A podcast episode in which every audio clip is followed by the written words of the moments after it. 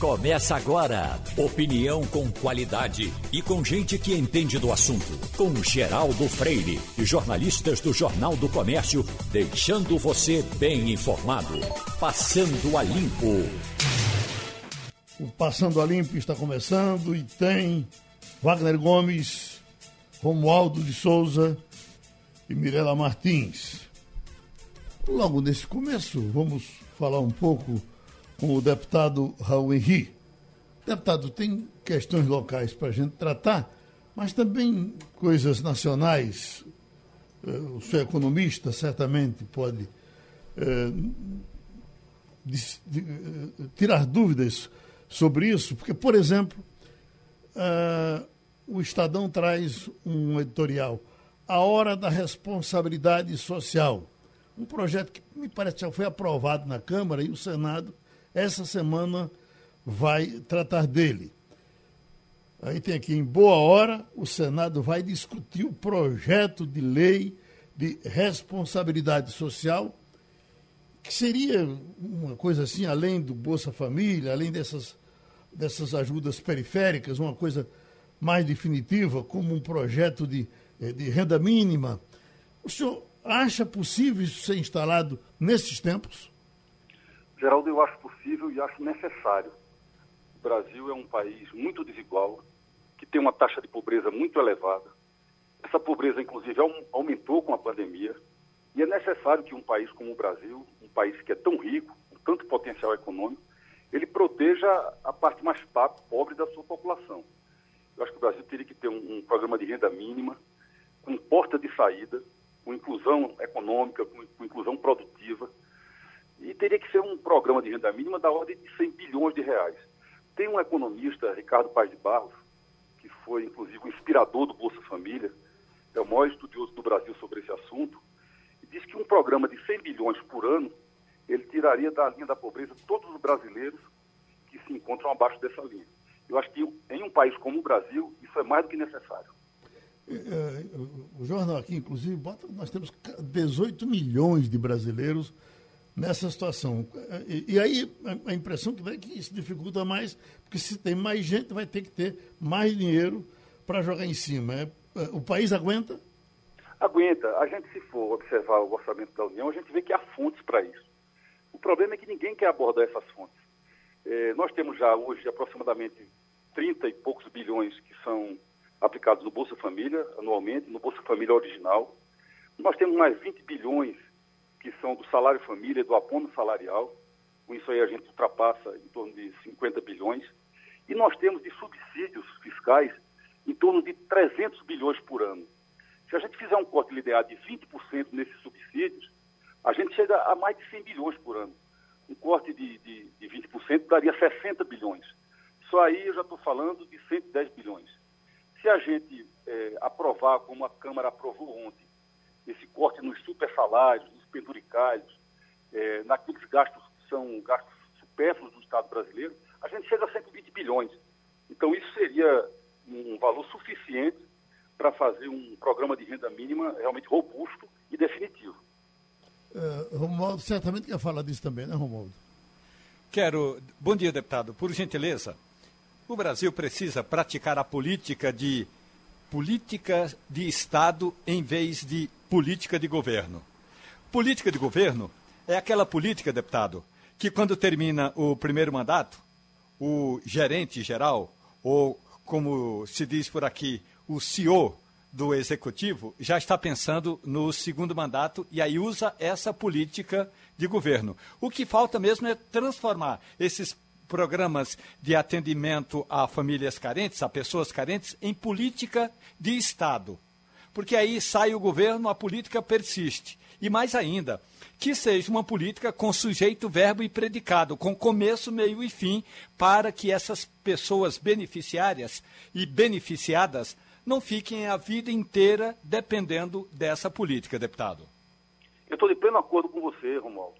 É, recentemente, aquela revista inglesa The Economist, que é a revista de maior prestígio no mundo na área econômica, fez uma matéria de 14 páginas sobre o Brasil, mostrando como o Brasil está se desmanchando aquele país que eternamente era o país do futuro e que não conseguiu realizar esse destino de ser o país do futuro.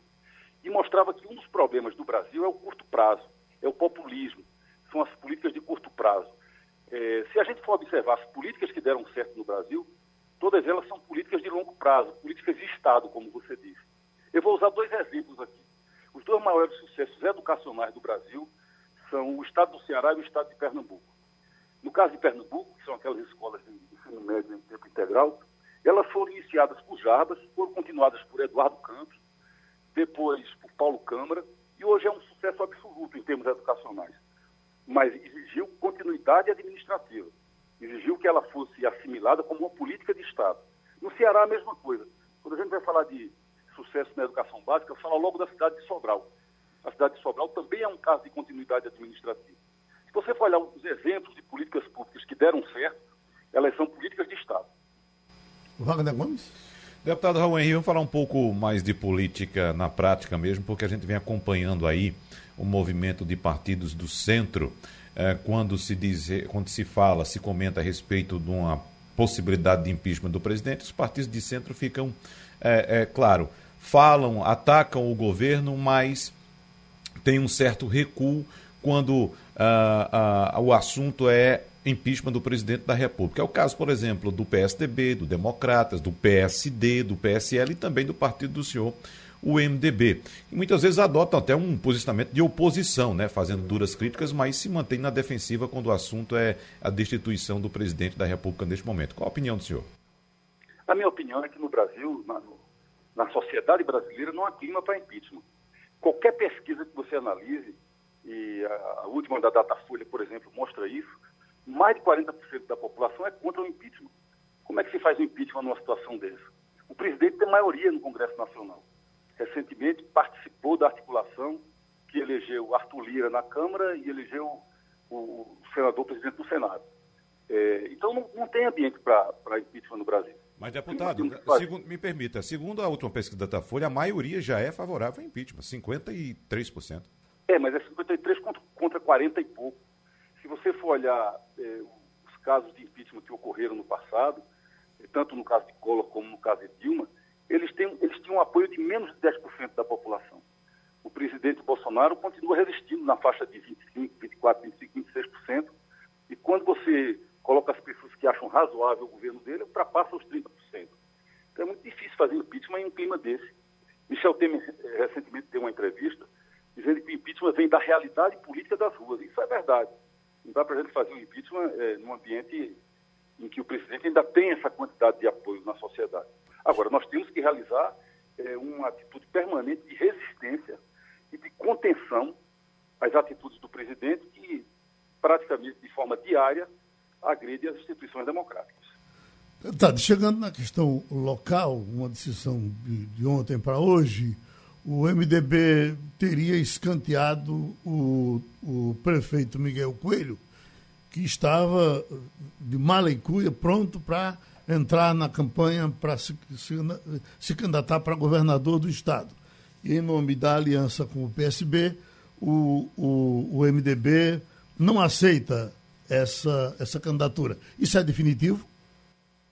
Geraldo, eu procurei ser muito didático naquela nota que publiquei ontem, porque eu alenco ali um conjunto de circunstâncias que impedem a gente de apoiar o prefeito Miguel Coelho nesse momento.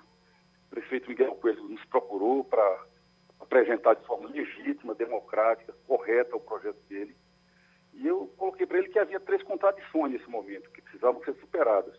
Nós temos hoje uma aliança com a Frente Popular, o que não significa que o partido não possa iniciar um novo ciclo, mas para iniciar um novo ciclo é preciso que haja esse sentimento no conjunto do partido. E esse sentimento não há hoje. Não há hoje. Há uma, uma terceira variável, e essa realmente é incontornável, que é a aliança política entre o grupo do prefeito Miguel Coelho, do senador Fernando Bezerra Coelho, com o presidente Bolsonaro. O presidente Bolsonaro é uma pessoa de formação autoritária, de formação autocrática, uma pessoa que vive agredindo a ordem democrática diariamente, e jamais é, seria possível uma aliança nossa do MDB de Pernambuco com um projeto bolsonarista no estado de Pernambuco. Então, essa realmente é, é, é uma circunstância intransponível e nós fizemos questão de colocar isso de maneira muito clara. Já andaram dizendo aí até de uma da possibilidade de, de Fernando Bezerra Coelho ser candidato ao Senado uh, uh, nessa, nessa aliança com o PSB. O senhor vê essa possibilidade? Geraldo, tanto o PSB como o senador Fernando Bezerra Coelho têm desmentido essa possibilidade. Mas a política tem uma dinâmica muito grande, a gente não sabe o que vai acontecer amanhã. O fato é que até hoje, né, durante dois anos e meio, o senador Fernando Bezerra Coelho tem sido um aguerrido líder do governo Bolsonaro. Eu não sei se é possível uma mudança de, de roteiro aí no futuro, mas o fato hoje é que nós estamos em campos opostos. Já está decidido quem vai ser o candidato a governador do PSB? Muitos dizem que pode haver um, um recuo de Geraldo Júlio. É, isso tem sido discutido, deputado? Não, eu, primeiro é uma questão de economia interna do PSB. Segundo, eu acho que é muito cedo para a gente falar em definição de chapa. Nós estamos vivendo ainda nessa tragédia humanitária que é a maior da história do país. E acho que é uma coisa um pouco fora do lugar. O Brasil ainda está vivendo aí mês após mês recordes de desemprego. São muitos os desafios do país. Eu acho que definir chapa, entrar nesse nível de discussão agora também é uma coisa fora de tempo. E se essa sua decisão trouxer uma crise, uma reação, por exemplo, de Fernando Bezerra Coelho, tentamos ele hoje, mas ele disse que amanhã fala. Se ele chutar o pau da barraca. é, Geraldo, a gente colocou, a política é feita com, de forma clara, com posições políticas que nós estamos colocando para a sociedade. Se tiver que haver um enfrentamento, nós vamos enfrentar isso, como já enfrentamos no passado. Mas cada família, vamos, vamos ver como é que os fatos vão evoluir. Nós temos muita clareza da nossa posição política. Eu conversei com muitas lideranças do MDB de Pernambuco, com muitos prefeitos, tenho conversado com o Jarbas diariamente. Aquela nota de ontem, obviamente, passou pela, por uma avaliação dele. E nós estamos muito tranquilos da nossa posição política. Para nós é absolutamente impossível fazer parte de um projeto fascista como é o projeto do presidente Bolsonaro. O senhor não tem receio de perder, por exemplo, o Miguel Coelho, que é inclusive um prefeito bem avaliado? Não, acho que cada um deve saber qual é o seu destino, cada um tem que avaliar suas circunstâncias e nós precisamos seguir tranquilos, com, com clareza, que a nossa posição nesse momento é a posição mais correta. Pronto, a gente ouviu o, presidente do MDB, Raul Henri, deputado federal. Vamos para Mirela Martins, porque Mirela ontem bombou na mídia social em Pernambuco o caso do jogador Gabriel de Jesus, que a informação era que vinha comprar gado, comprar cavalo, vaquejada em Serra Talhada, veio em avião próprio e levou uma moça bonita, de Serra Talhada. Não é novidade, Serra Talhada é uma terra de muita gente bonita. E essa, mas essa é um, um bibelozinho. Ela, você chegou a vê-la, Wagner? Não. A mídia, eu tenho uns 50 retratos dela, porque chegava um atrás do outro. É uma Bruna Marquezine melhorada. É? é. Mirela Martins, a, a, a, a, coluna social se interessou por esse assunto? Totalmente, Geraldo. Ontem só deu isso, tanto com publicações quanto o consumo, né? Com certeza essa vinda de Gabriel Jesus rendeu aí bons cliques para a gente, todo mundo interessado em saber essa participação né, do atacante do Manchester City e da seleção brasileira aqui em Pernambuco. A gente deu tudo, passo a passo dele. Também fizemos um perfil com a Rayane Lima, né, a menina de 18 anos. Uma graça, realmente, como você falou, uma sertaneja lindíssima. Nela é Instagramers, tem, tinha mais de 130 mil. É, em, cinco minutos, quando eu vi, já estava com 140 mil e só tende a crescer. Né? Ela também participou de alguns vídeos de canais é, de comédia lá no sertão, já era uma figura bem conhecida. É, não gostava muito de postar, não, ainda está naquela fase tímida. Mesmo com tantos seguidores, Geraldo, ela tinha apenas oito posts, oito publicações. E na maioria malhando, mostrou um corpão. E ontem todo mundo querendo saber mais com ela, conversando com jornalistas da região e alguns parentes meus que moram ainda né, por lá. É, diz que ela é muito famosa, muito querida. E no final da tarde a gente recebeu o vídeo dela indo embora no jatinho, como você bem mencionou, com o Gabriel. Ainda não se sabe se ela vai para o Rio ou se vai passar uma temporada nas terras da Rainha Elizabeth. agora, e essa relação, Mirella, tem a história, como começou? Como é que, como é que ele descobriu, ela só, ela ele descobriu foi... aquela joinha ali? Pelo Instagram. Ele, se, ele conheceu ela pelo Instagram. Ela, como eu falei, ela, ela tem muitos seguidores, é uma Instagrammer, né? Considerada uma Instagrammer do sertão. E eles se conheceram pelo Instagram e aí deu match e ele a convidou para. Ele estava na final da Copa do Brasil, né? Jogou no Rio de Janeiro, no Maracanã, sábado. E aí aproveitou esse período de férias para conhecer a sertaneja melhor. Uhum. Agora, se ele uh, uh, se desloca do, do pelo Brasil, né? Uma, uma, figura que o mundo conhece, certamente sabia que isso ia repercutir muito. E vai, eh, eh, eh, leva, leva a esse extremo de pegar a moça, levar com todo mundo vendo. Né? É uma coisa que dá a ideia de que é, é para ser levada a sério. Porque se fosse uma coisa simples, ela simplesmente era muito mais misterioso ela sair de lá, de Serra Talhada e correr para onde ele estivesse. Não, ele foi, foi buscar. Exatamente. Foi pegá-la de avião, né? Ter Exatamente, e tem a expectativa, será que ela, ele foi conhecer a família? Porque realmente ele que veio atrás dela aqui, né? Ela estava aqui, ele veio atrás dela aqui e ele conseguiu, né, levar ela para o Rio de Janeiro. A gente está aí na expectativa dos próximos passos. Como eu falei, ela é bem econômica né, nas redes sociais, não postou nada sobre Gabriel Jesus. Todos os vídeos que a gente recebeu foram é, dos populares, da pessoa da região, que acabou virando é, o acontecimento da terça-feira em Serra Talhada. Todo mundo mandando vídeo para a gente, do passo a passo. Ele também muito à vontade, não se escondeu, todo, muito carinhoso, recebendo as pessoas, tirando foto. Uhum. Romualdo, você é sertanejo, disse que você é até autógrafo deu aí em Brasília, porque você nasceu perto de. de é Rayane o nome dela, né? Rayane, Rayane Lima. Hein, Romualdo? Pois olha, Geraldo, eu já, molhei, já morei em Serra Talhada. Agora, é, acompanhando as notícias, a primeira notícia que eu recebi era de que Gabriel Jesus estaria interessado é, em corrida de. Em, em pegada de boi. Sim. Ou seja, era vaquejada. Aí depois, no final da tarde, acompanhando o, a, a, as publicações todas da Mirella Martins, é que eu fiquei sabendo que, na verdade, o Gabriel Jesus também tinha outros interesses em Serra Talhada, o que é bom.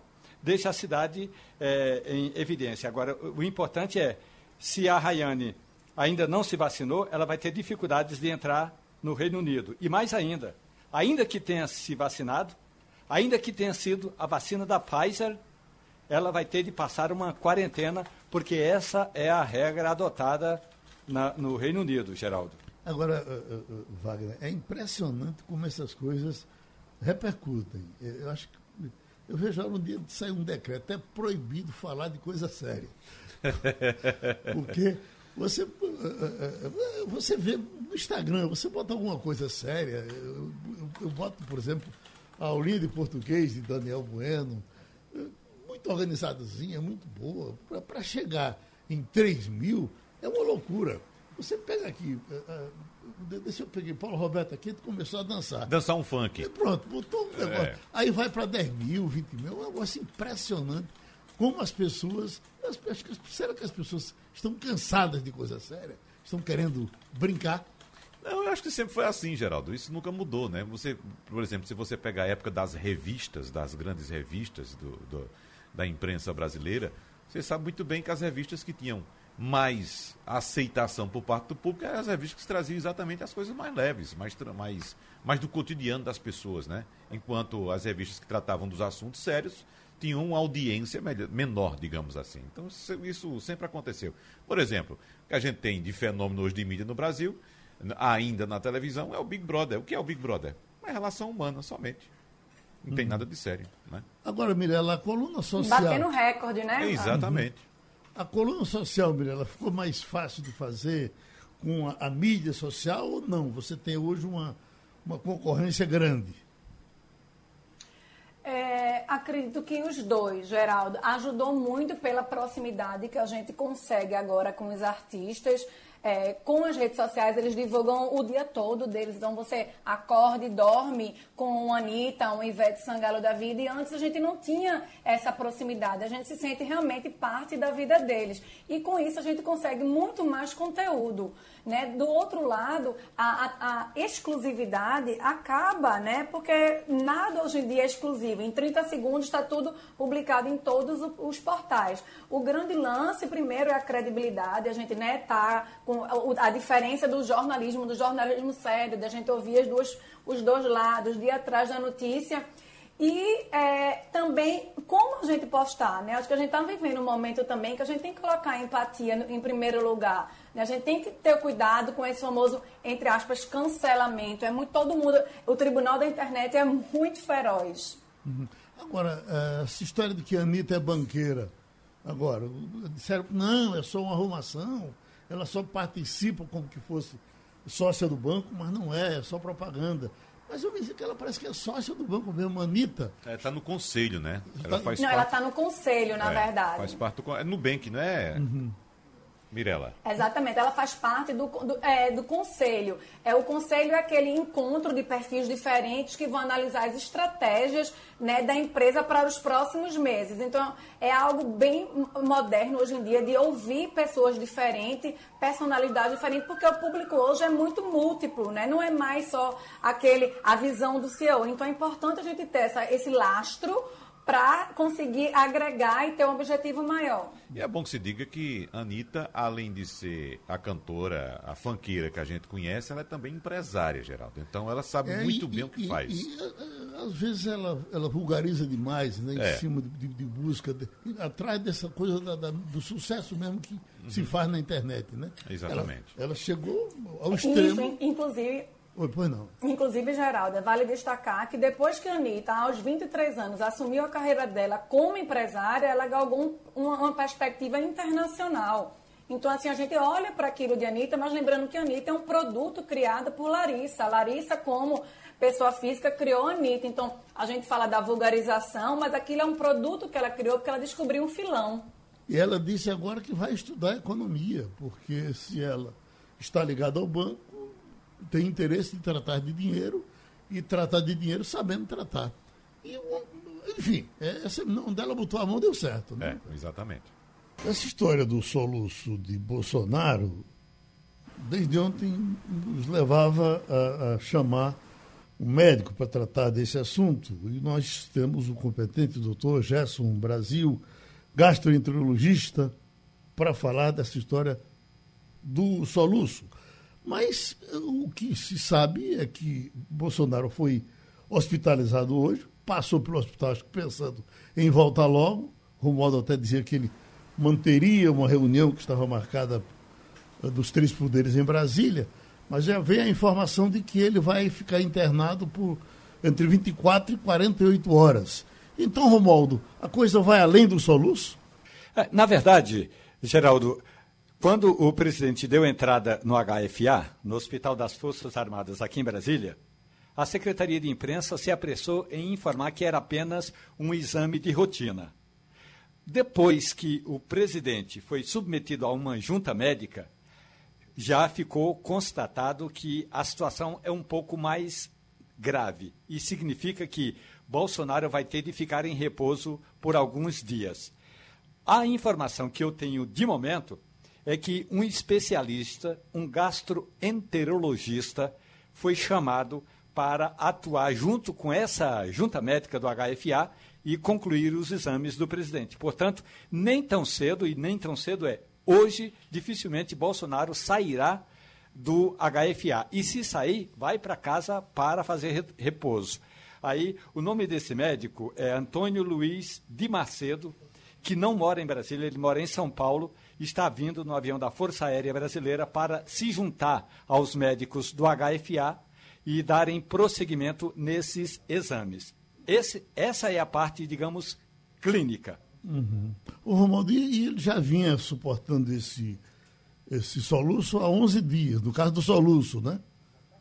Exatamente. Quando ele esteve no fim de semana eh, no Rio Grande do Sul, ele esteve ali na zona eh, que, que tem os, vi os vinhedos, é, o presidente é, estava fazendo um discurso, tomou água, levou em brincadeira, mas aí o médico que acompanha Bolsonaro 24 horas, porque um médico dorme no hospital, é, desculpe, dorme no Palácio da Alvorada, como todo presidente que tem é, esse tratamento privilegiado. Todos tiveram, então não é só Bolsonaro que tem, não. Então o médico do Palácio do Planalto recomendou que Bolsonaro deixasse a solenidade lá em Caxias do Sul e fosse para um, um, hospital, uma clínica é, do Exército lá na cidade gaúcha. Então Bolsonaro passou a noite na clínica e realmente o soluço não, não, não cessou. Houve até um momento de brincadeira quando alguém disse que o soluço, e aí quando a gente conversar com um médico especialista, o soluço pode ser curado se você passar um susto. E aí havia até a expectativa de que hoje, na reunião eh, com os chefes dos poderes, o presidente da Câmara dos Deputados levaria uma papelada e colocaria a papelada em cima da mesa e dizia: Pronto, presidente, o, o, processo de impeachment está aqui, e aí Bolsonaro passaria um susto e resolveria o problema do soluço. Mas a gente sabe que, clinicamente, não é bem assim, não, Geraldo. Uhum. Doutor Gerson Brasil, por gentileza, trate logo dessa questão do susto, que é uma coisa que todo mundo conhece. A gente começava a soluçar e, de repente, um amigo, uh, para que era para o soluço parar. Eu não me lembro, faz tempo que eu não soluço mas eu não me lembro se isso dava resultado. Mas pode dar resultado? Bom dia, Geraldo. Tudo Bom bem? Dia. Você me escuta bem? Bem, estamos ouvindo bem. Maravilha. Bom dia a todos. Bem, é, é, é há relatos sim, tá? Ah, são o que nós chamamos de as manobras físicas para tentar parar o soluço. Essa inclui, dentre outras medidas, o susto, né? Nada mais é como se a gente estivesse dando um reset no sistema nervoso, que uma das causas soluço é a irritação de alguns trechos do sistema nervoso, isso poderia ajudar, não só o soluço, né, mas prender a respiração ah, durante 5, 10, 20 segundos, ah, gargarejar algum líquido, ah, uma colher de açúcar, limão, tudo isso, comprimir o globo ocular suavemente por alguns minutos, tudo isso são manobras físicas que têm a sua eficácia ah, não completamente esclarecidas. Né? Se a gente pegar aí que tem de melhor evidência na, na medicina, essas manobras não estão entre as principais medidas, mas há relatos de alguns casos na literatura de que podem ajudar. Como são não invasivas, absolutamente inofensivas, então é possível sim tentá-las sem sombra de dúvida. Mirela Martins. É, bom dia, doutor. Para mim, é, soluço era algo simples, né? Eu tive filhos pequenos e era algo bem recorrente quando eles eram bebês. Com essa história de Bolsonaro, eu fui ler algumas coisas e me deparei que pode ser um sintoma associado a doenças como refluxo, tumores e até doenças neurológicas e trauma, né? O que, é que a gente pode esperar aí da situação do presidente Bolsonaro? Bom dia, Vera. É, é verdade. Veja, é, continue achando que soluço é algo simples porque na esmagadora maioria dos casos é assim que se comporta. É, vamos tentar entender o que é o soluço. A gente tem um, um músculo que separa a região do tórax da região do abdômen, mais próximo ali do pulmão, do estômago, essa transição. Esse músculo é o diafragma. E, e esse diafragma, é, ele quando a gente tem soluço, ele sofre espasmos. São contrações do diafragma. Essa contração do diafragma faz com que ele abaixe, a gente inspire, ele é um músculo importante na respiração, é por isso que a gente puxa o ar quando soluça, e ao mesmo tempo que isso acontece, a região da glote, que fica lá em cima, perto da garganta, ela vê que está passando mais ar do que devia e fecha. E esse fechamento abrupto da glote faz a zoada típica do soluço, que todo mundo conhece. Então, esse é o mecanismo do soluço. O que é que faz esse músculo, o diafragma, funcionar de maneira anormal, ficar se contraindo mais do que deveria, é que é o X da questão. A esmagadora maioria das vezes são irritações transitórias dos nervos que ah, se inserem e que inervam a região do diafragma.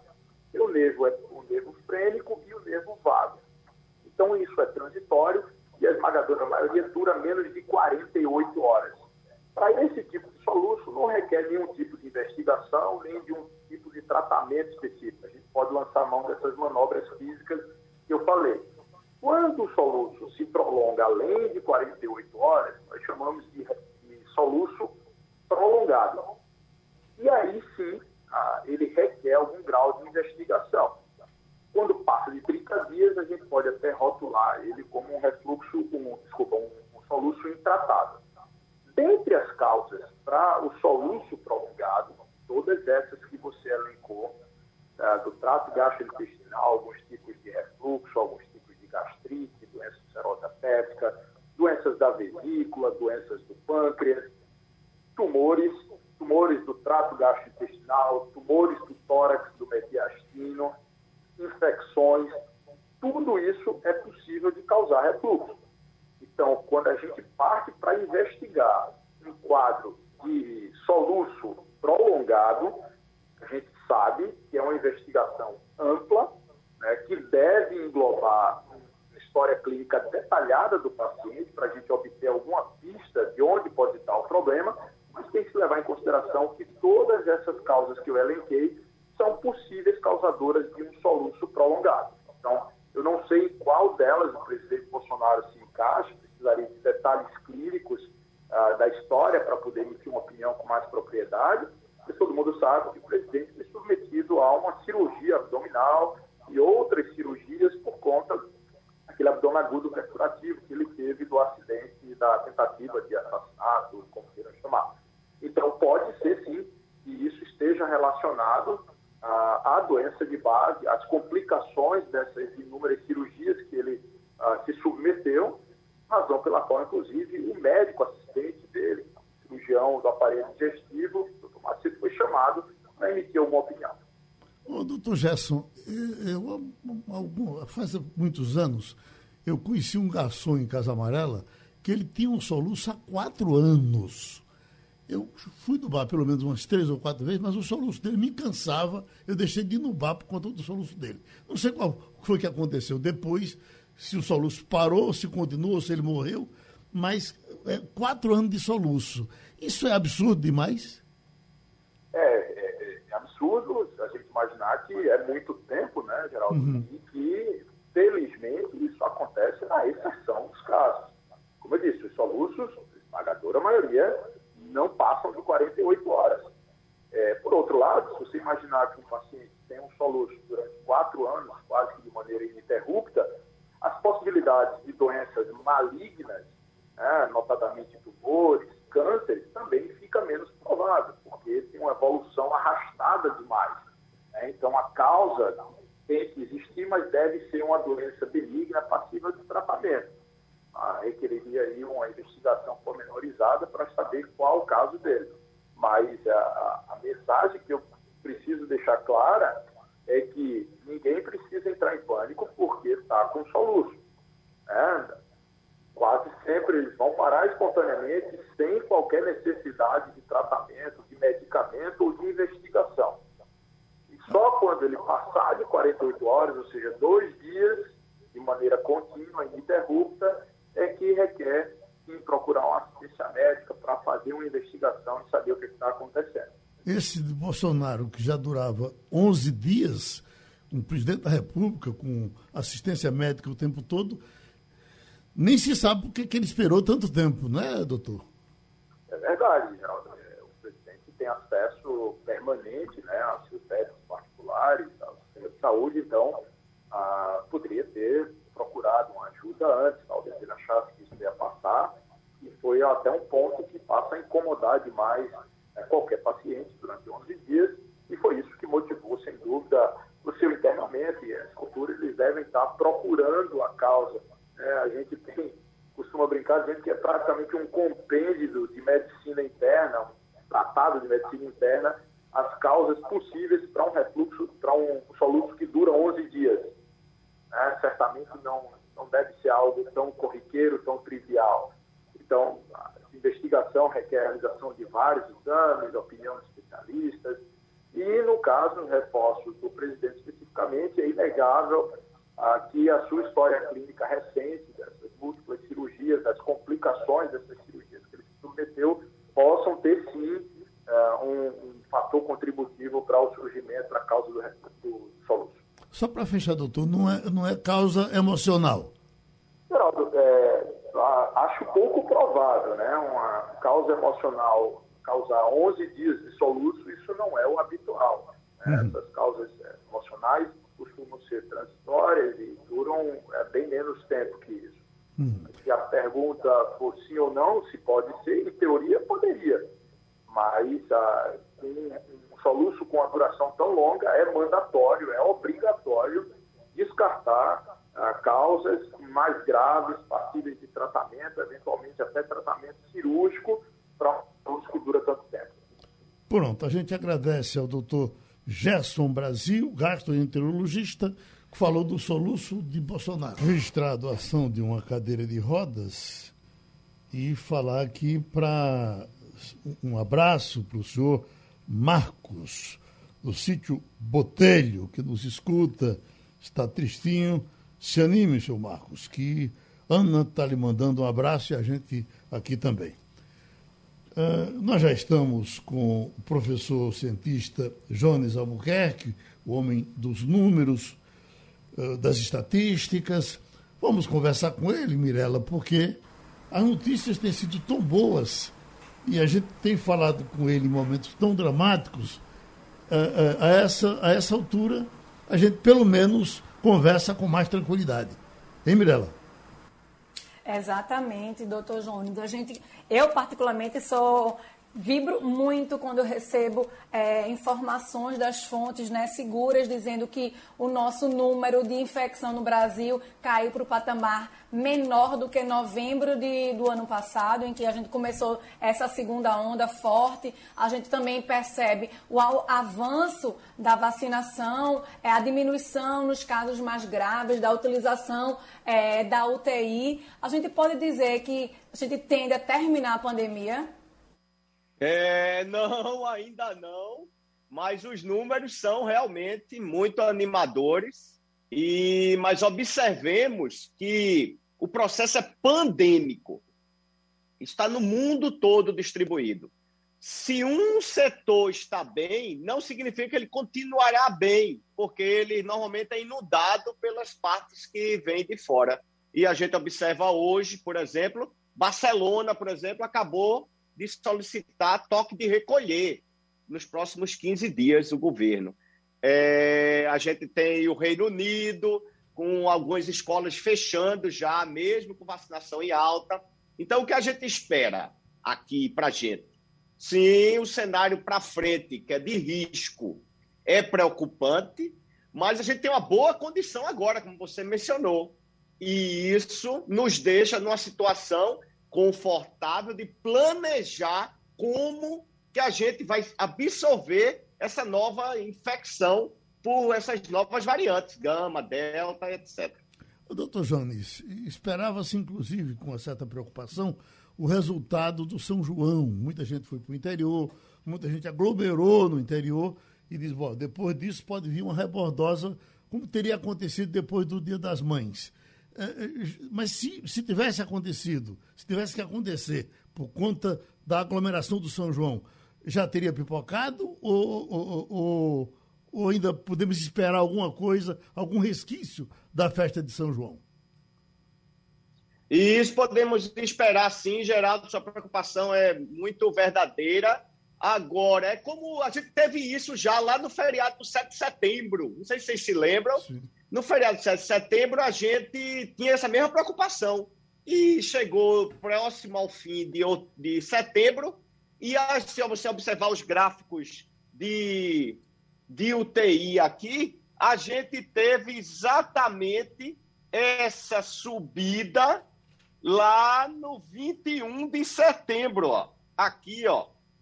E a, desde então a gente subiu e agora a gente está em queda de novo parece, ó, tem uma, uma ilusão aqui de subida de novo, e isso ocorre nos outros países também.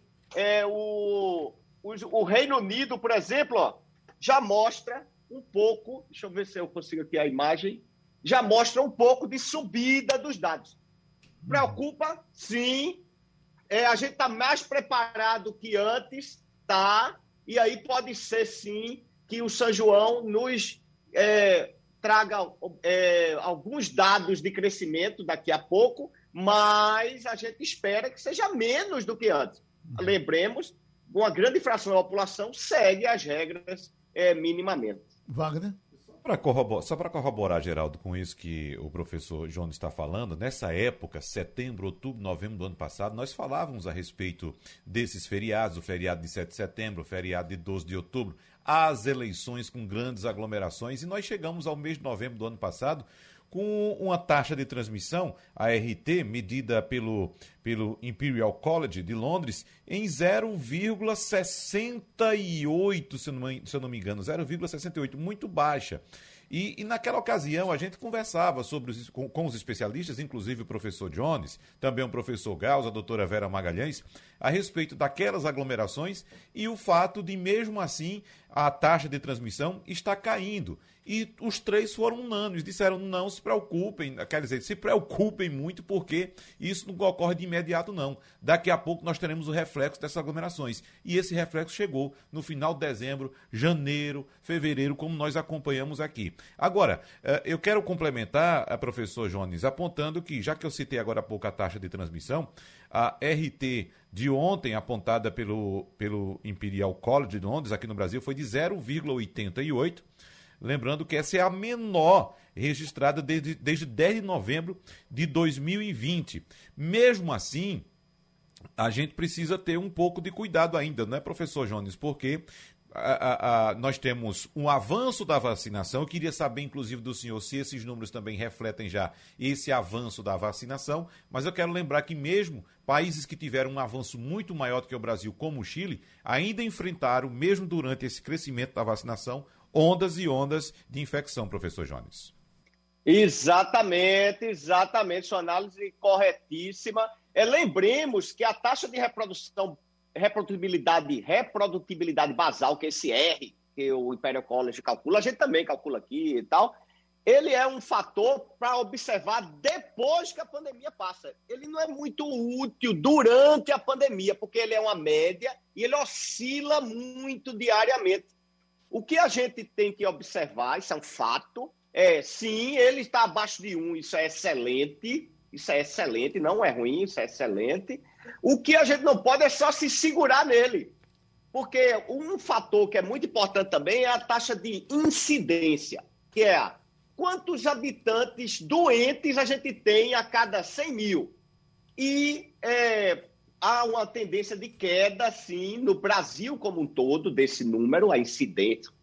Mas ele ainda é muito alto, muito. Aqui em Pernambuco, para vocês terem uma ideia, o número que a gente tem hoje disso, deixa eu achar aqui, viu, que eu digo ele agora, é em torno de 13. Vou pegar aqui, ó, o mundo como um todo, a gente está, deixa eu dar aqui o número correto, 270 infectantes a cada 100 mil. Isso numa conta rápida de exponencial alcança 50 mil pessoas, 60 mil pessoas. Por isso que a gente não pode aglomerar. Uma vez que a gente aglomera, mesmo com essa incidência, que é relativamente boa em relação aos, aos que a gente já teve no passado, por isso o RDT está baixo, ele mede isso, mas ainda é muito alto. A chance da gente retomar isso é, é agora, como você falou muito bem, os países na Europa pensaram, estavam com 50 e poucos por cento de vacinados, alguns países em 60% de vacinados, e começaram a abrir eventos, Eurocopa, eventos de show, etc. A Holanda está sofrendo muito, o Reino Unido está sofrendo muito, Portugal está sofrendo muito, a Barcelona hoje sofrendo muito. O que é? Pegaram esse número e ah, estamos bem. É como se fosse um paciente que estava febre e a temperatura caiu para 39, 38,5. Aí ele acha que está bem e vai. Aí, aí volta de novo para 40. É esse o cenário que a gente está. A gente está bem, há uma restrição, há uma melhora. A gente tem uma fração da população vacinada, uma fração de risco vacinada, o que é excelente, porque de, de, é, elimina a tensão nos leitos. Mas lembremos as novas variantes atingem indivíduos a partir de 20 anos de idade. Estão nos, nos leitos. Então, isso é o que, é, o que nos deixa em alerta é sim, os números são bons, mas não é hora de voltar. O mundo está dizendo isso para a gente. Se a gente voltar, será reinundado até termos uma fração da população muito boa. O Brasil ainda é muito baixinho. A gente está em 15%, 16% da população vacinada. Muito baixinho. Lembremos que países que estão com 60% da população vacinada estão sofrendo com aumento de casos e leitos e ocupação de leitos. Imagine a gente com apenas 15%. Esse número, Geraldo, com a sua observação do São João, do, do, e a observação do, do 12 de outubro, do feriado das eleições, sim, isso acumula, e como a gente é gigante, lembremos, Pernambuco é do tamanho de Portugal. A gente é, o país é continental. Então a gente, a, nosso movimento é lento. Então a gente demora para aquecer, mas demora muito para desaquecer também. Observe que o mundo todo já está em em eventos, alguns países sem máscara, etc. E a gente lento, por quê? 214 milhões de pessoas não é fácil de vacinar. O Romualdo de Souza.